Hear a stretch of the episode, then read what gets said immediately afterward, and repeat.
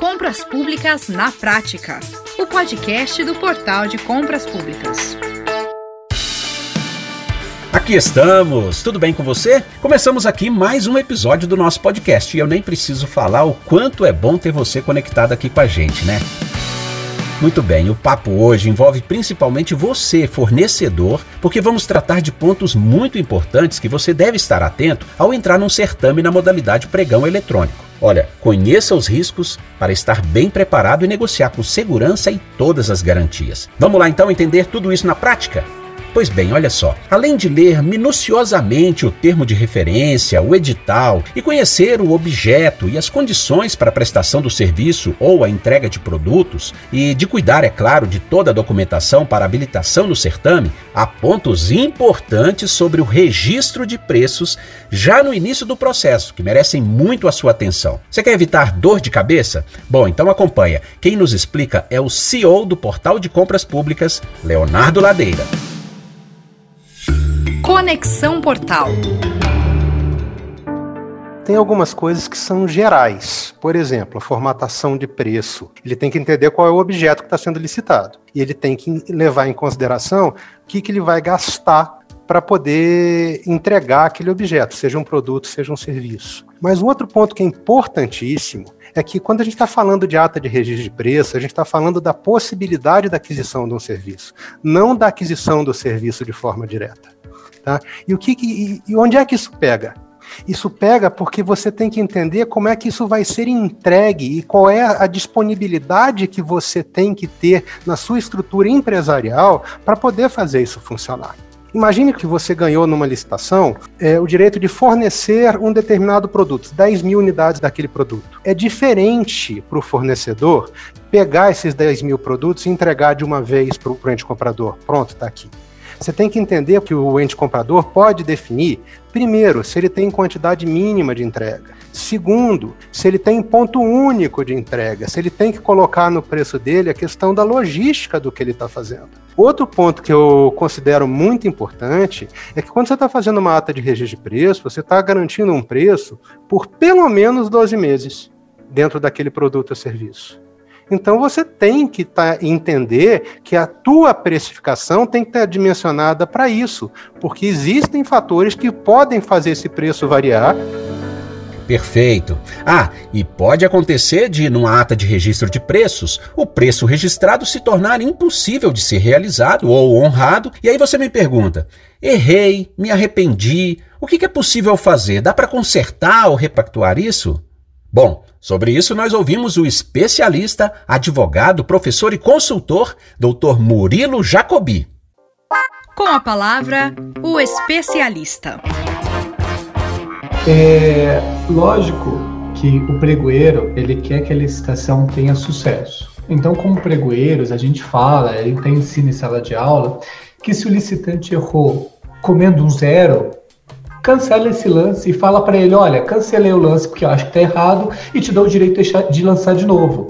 Por quê? Porque fica muito evidente que é um erro. Uma licitação que está disputando lá em 10 milhões, 9 milhões e 800 mil, 9 milhões e 700 mil, e aí vem um lance de 970, fica muito evidente que a pessoa errou na hora de digitar.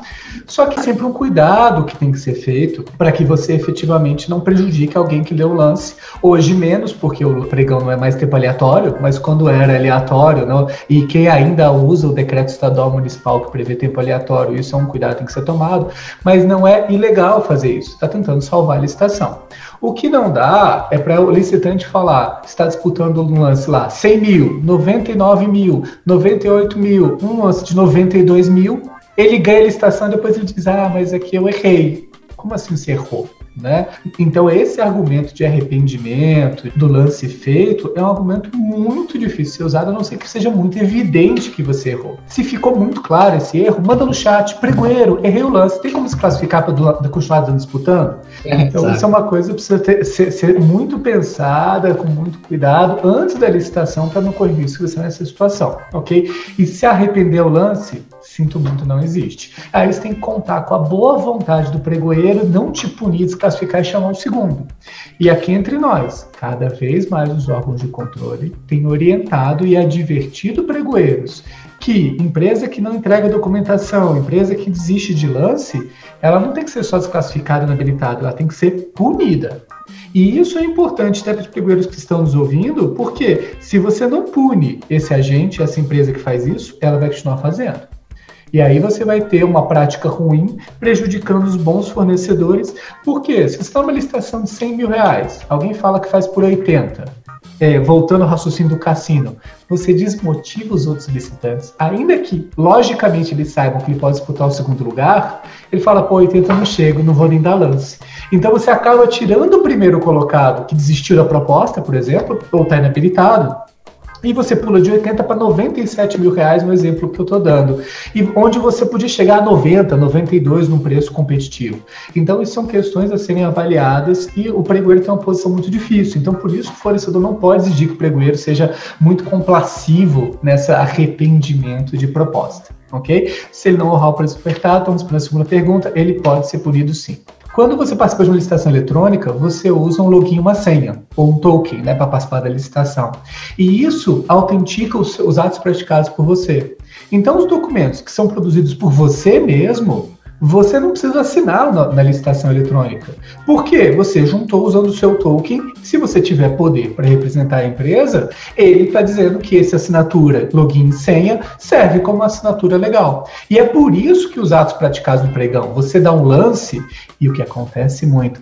Ah, eu botei minha secretária para ficar dando lance no pregão e ela errou, baixou o preço demais.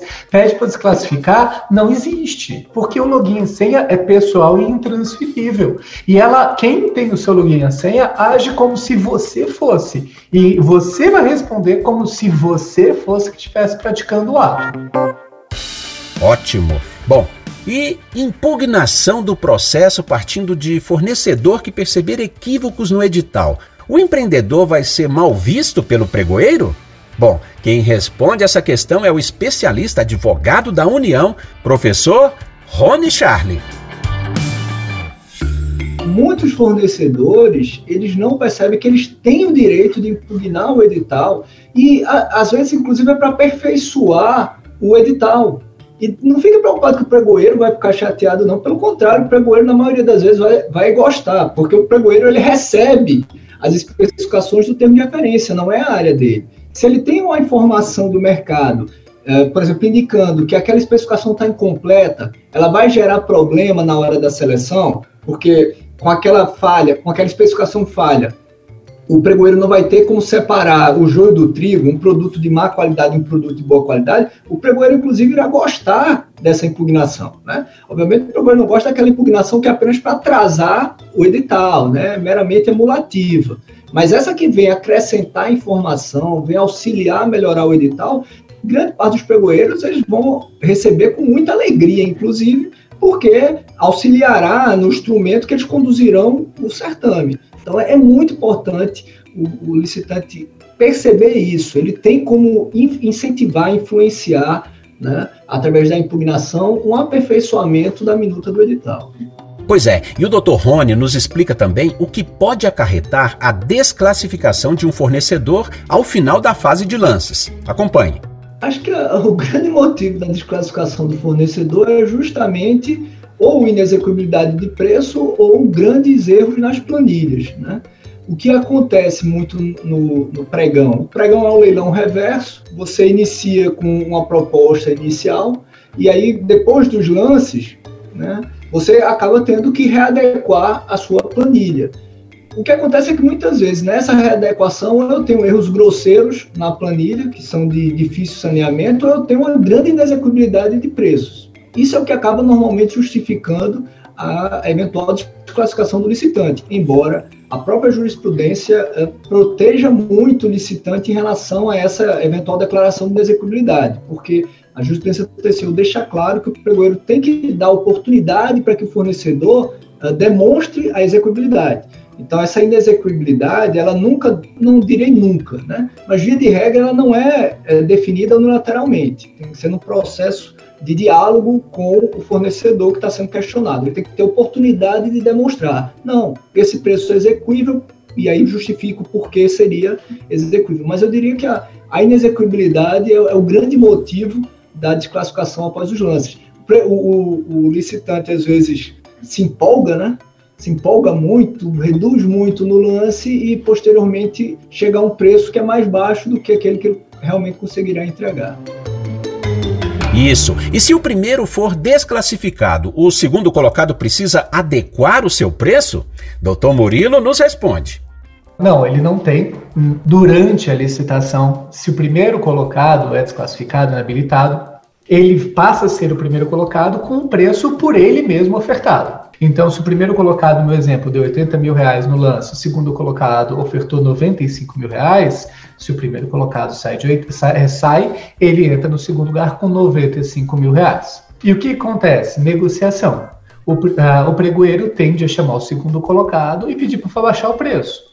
Porque muitas vezes o pregoeiro é induzido ao erro de achar de que se alguém colocou 80 mil reais na licitação, é porque todo mundo consegue fazer por 80. Então o pregoeiro tende a pressionar, não, abaixa mais, olha, o primeiro estava com 80, me ajuda aí. E até para uma situação de conforto. Por quê? Se o primeiro licitante buscar o judiciário o Tribunal de Contas, a questão de economicidade vai ser trazida né? Olha, 15 mil reais de diferença do primeiro e do segundo. Então, se você consegue reduzir essa diferença, o pregoeiro se sente mais confortável. Você é obrigado? Não. Se seu preço está abaixo do estimado, você pode dizer não abaixo nenhum centavo. Lógico, né, que muita gente faz, tanto para arredondar o preço, quanto conseguir a boa vontade do pregoeiro e todos esses fatores que a gente comentou. Mas você não é obrigado a negociar, mas existe sim a fase de negociação. E não é obrigado a fazer o preço do primeiro colocado a situação fica diferente se o primeiro colocado já tiver assinado o contrato, se o contrato tiver sido rescindido, aí chama o segundo colocado. Pela 866 é uma hipótese de dispensa, aí sim você tem que fazer o preço do primeiro colocado, se for pela 8666. Muito bem, não é? E aí, hein? E você tá gostando? Olha, você sabe que nós procuramos especialistas para poder trazer a você conhecimento que te ajude a tomar as melhores decisões, não é? Por exemplo, ouça essa aqui, ó. E que cuidados eu, fornecedor, devo tomar para minimizar os riscos de depois de passar por todo esse processo eu não receber pelos serviços ou produtos arrematados no pregão? Bom, quem responde é o Dr. Murilo Jacobi.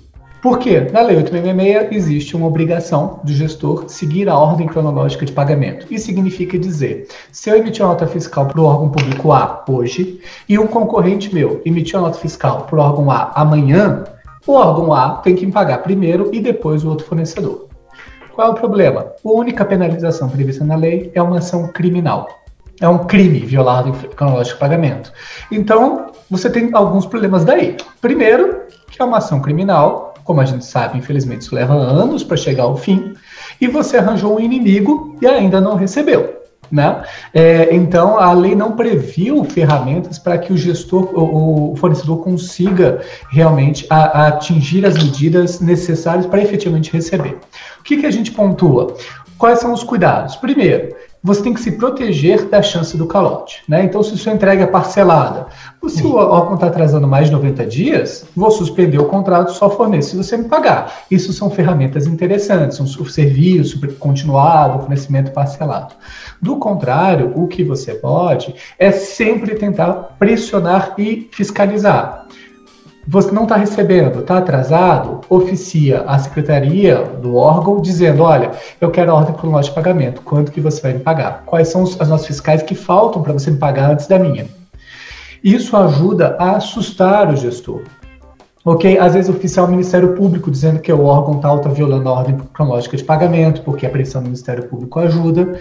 Por fim, ir atrás de um advogado. O que você não pode é deixar essa situação ir embora, não receber e não fazer nada porque você não quer um problema com órgão público.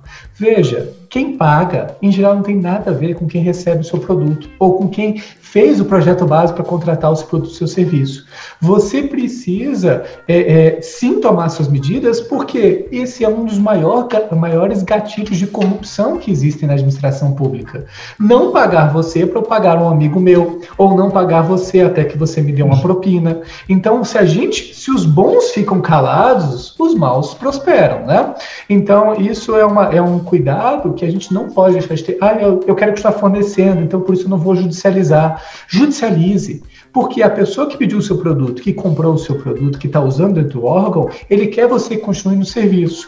E quem provavelmente está fazendo a coisa errada, às vezes é o, é o pessoal do financeiro, às vezes é o alto escalão. Então, você é uma decisão judicial ajudando isso, obrigando isso, dá o conforto para o servidor honesto continuar sendo honesto e tentar resistir à influência do servidor desonesto.